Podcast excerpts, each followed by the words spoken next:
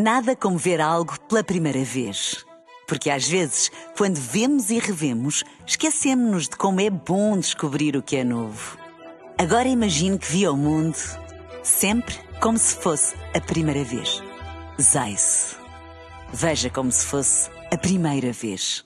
Um dia na história com Carlos Bastos. Mr. Gorbachev, tear down this wall. I have a comando do movimento das Forças Armadas. Sim, é, é- é- é fazer a conta. Houston, we have a problem. Yes, we can. And now for something completely different. Foi por estes dias, é impossível ter 100% de certeza, mas foi por estes dias que se convencionou assinalar a queda de Troia. Ou melhor, o princípio do fim de Troia. Porque, na verdade, o que terá acontecido por estes dias, no final de abril de 1184 a.C., foi a entrada de um cavalo gigante de madeira dentro das muralhas da cidade de Troia. Portanto, foi o princípio do fim, mas na altura os troianos ainda não sabiam. Há 3 mil anos, os gregos e os troianos travaram uma guerra longa e terrível. Porquê? Bem, a desculpa oficial foi que Paris, o príncipe de Troia, tinha raptado uma linda princesa grega chamada Helena. Obviamente que existiam, como sempre, questões estratégicas e políticas, mas hoje olhamos mais para a história do cavalo e menos para a história da princesa ou da ganância dos homens. Durante 10 anos, os gregos tentaram de tudo mas não conseguiram entrar nos muros altos e fortes de Troia, apesar de serem muito mais numerosos.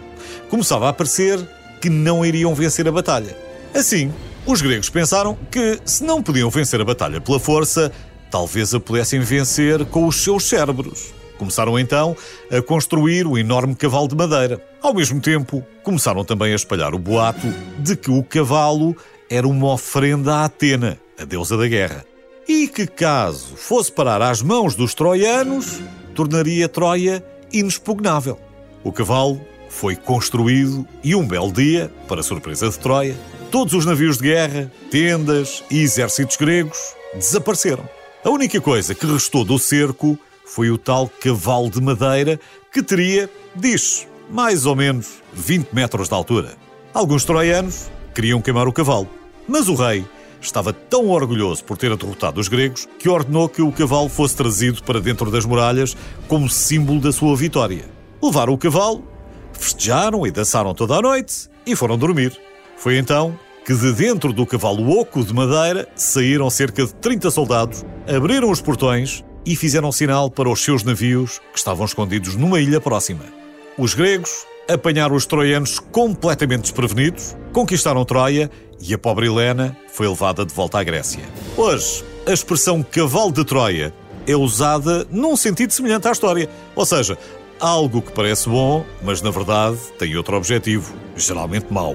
Um bom exemplo é um tipo de vírus de computador chamado precisamente cavalo de Troia.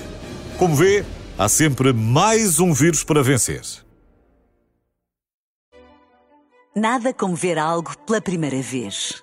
Porque às vezes, quando vemos e revemos, esquecemos-nos de como é bom descobrir o que é novo. Agora imagine que viu o mundo sempre como se fosse a primeira vez. Zais. Veja como se fosse a primeira vez.